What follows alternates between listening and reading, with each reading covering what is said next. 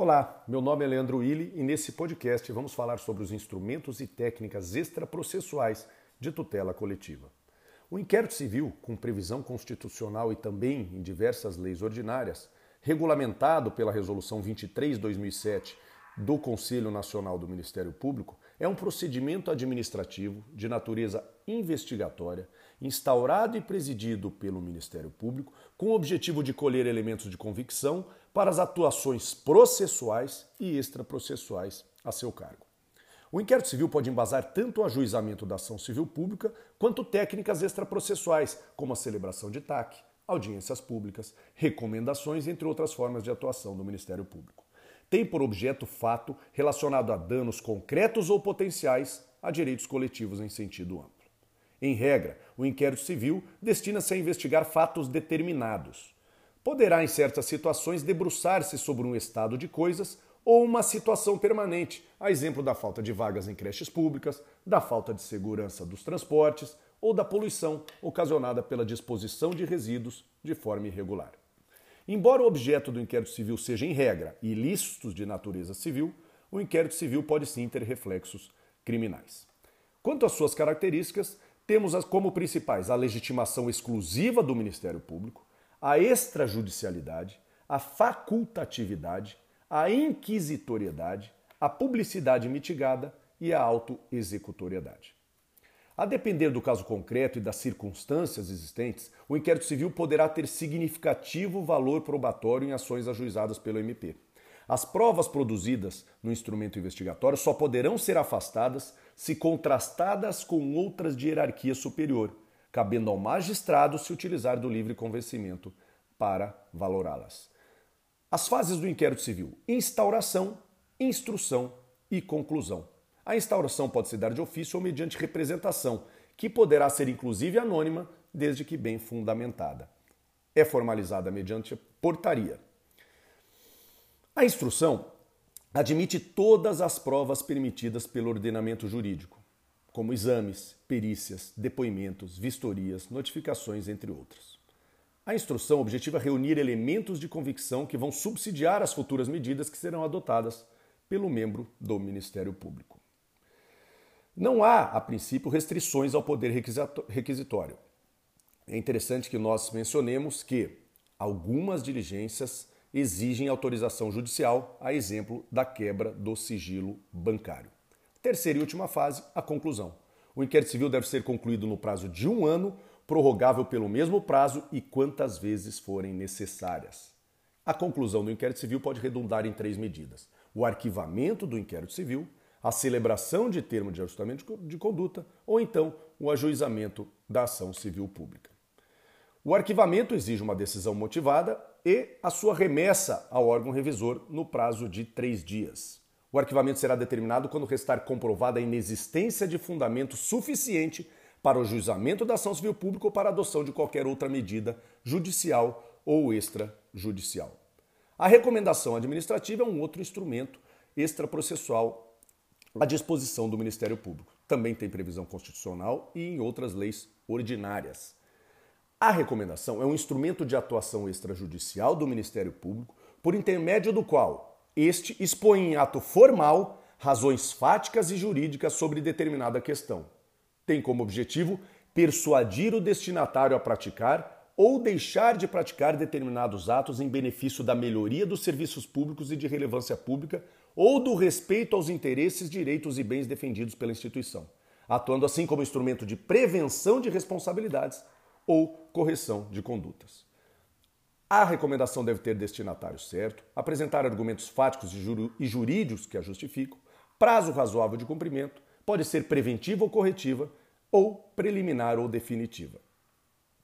O artigo 3 da Resolução 164-2017 do Conselho Nacional do Ministério Público, que regulamenta a recomendação, diz que a recomendação poderá ser expedida nos autos de inquérito civil, de procedimento administrativo ou procedimento preparatório.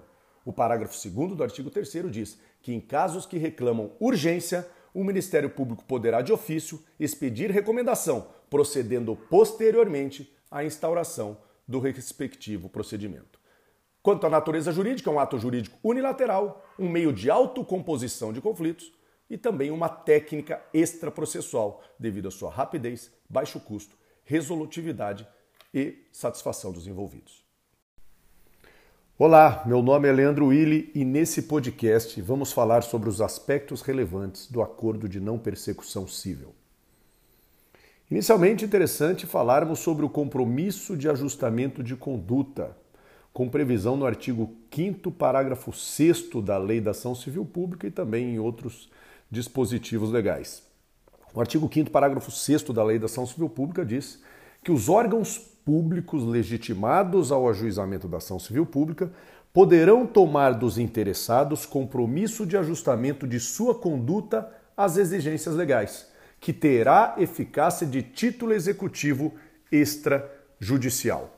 Esse é o nosso compromisso de ajustamento de conduta, também conhecido como TAC. O TAC, na verdade, é o documento, porque ele é feito mediante um termo. E o compromisso é o conteúdo que contém naquele documento, por isso o compromisso de ajustamento de conduta, que é formalizado através de um termo, o termo de ajustamento de conduta. Quanto à natureza jurídica, embora eh, exista certa divergência, na doutrina prevalece a, o posicionamento que estamos diante de uma transação, numa transação com algumas particularidades. O conteúdo do termo de ajustamento de conduta ou do compromisso de ajustamento de conduta só pode versar sobre forma, tempo e modo de cumprimento da obrigação. Quanto aos legitimados, apenas os órgãos públicos, inclusive aqueles sem personalidade jurídica, como o PROCON e o IBAMA. Estamos diante de um título executivo e, portanto, a obrigação deve ser certa, líquida e exigível. As características do compromisso de ajustamento de conduta é tomado por termo por um dos órgãos públicos legitimados à ação civil pública, não há concessões de direito material por parte do órgão público legitimado. O TAC dispensa testemunhas instrumentárias. Não se exige a participação de advogados. É um título executivo extrajudicial. Prescinde de homologação judicial, salvo quando tenha sido celebrado em juízo. Pode ser tomado de outro ente público. E deve haver a previsão de combinações no próprio título. Em caso de não cumprimento do TAC, quem pode executá-lo? Há também divergência na doutrina.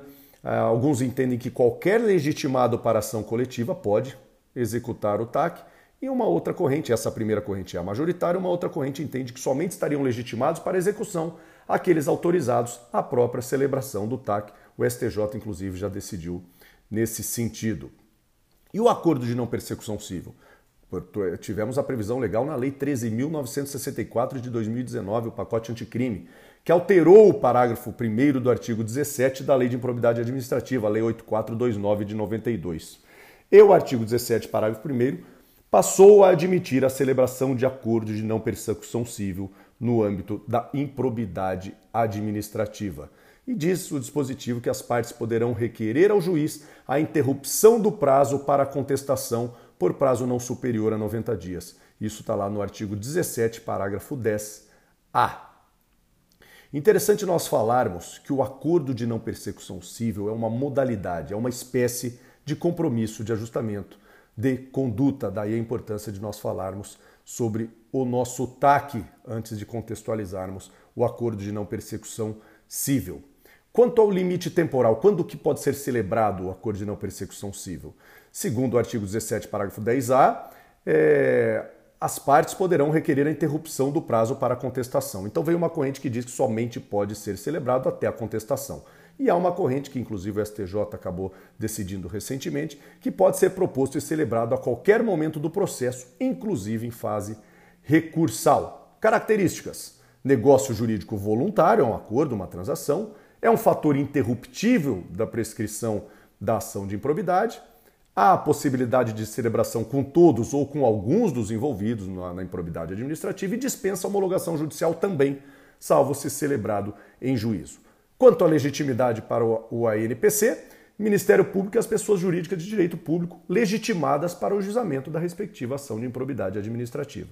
Quando firmado por pessoa jurídica de direito público, exige-se a participação do Ministério Público.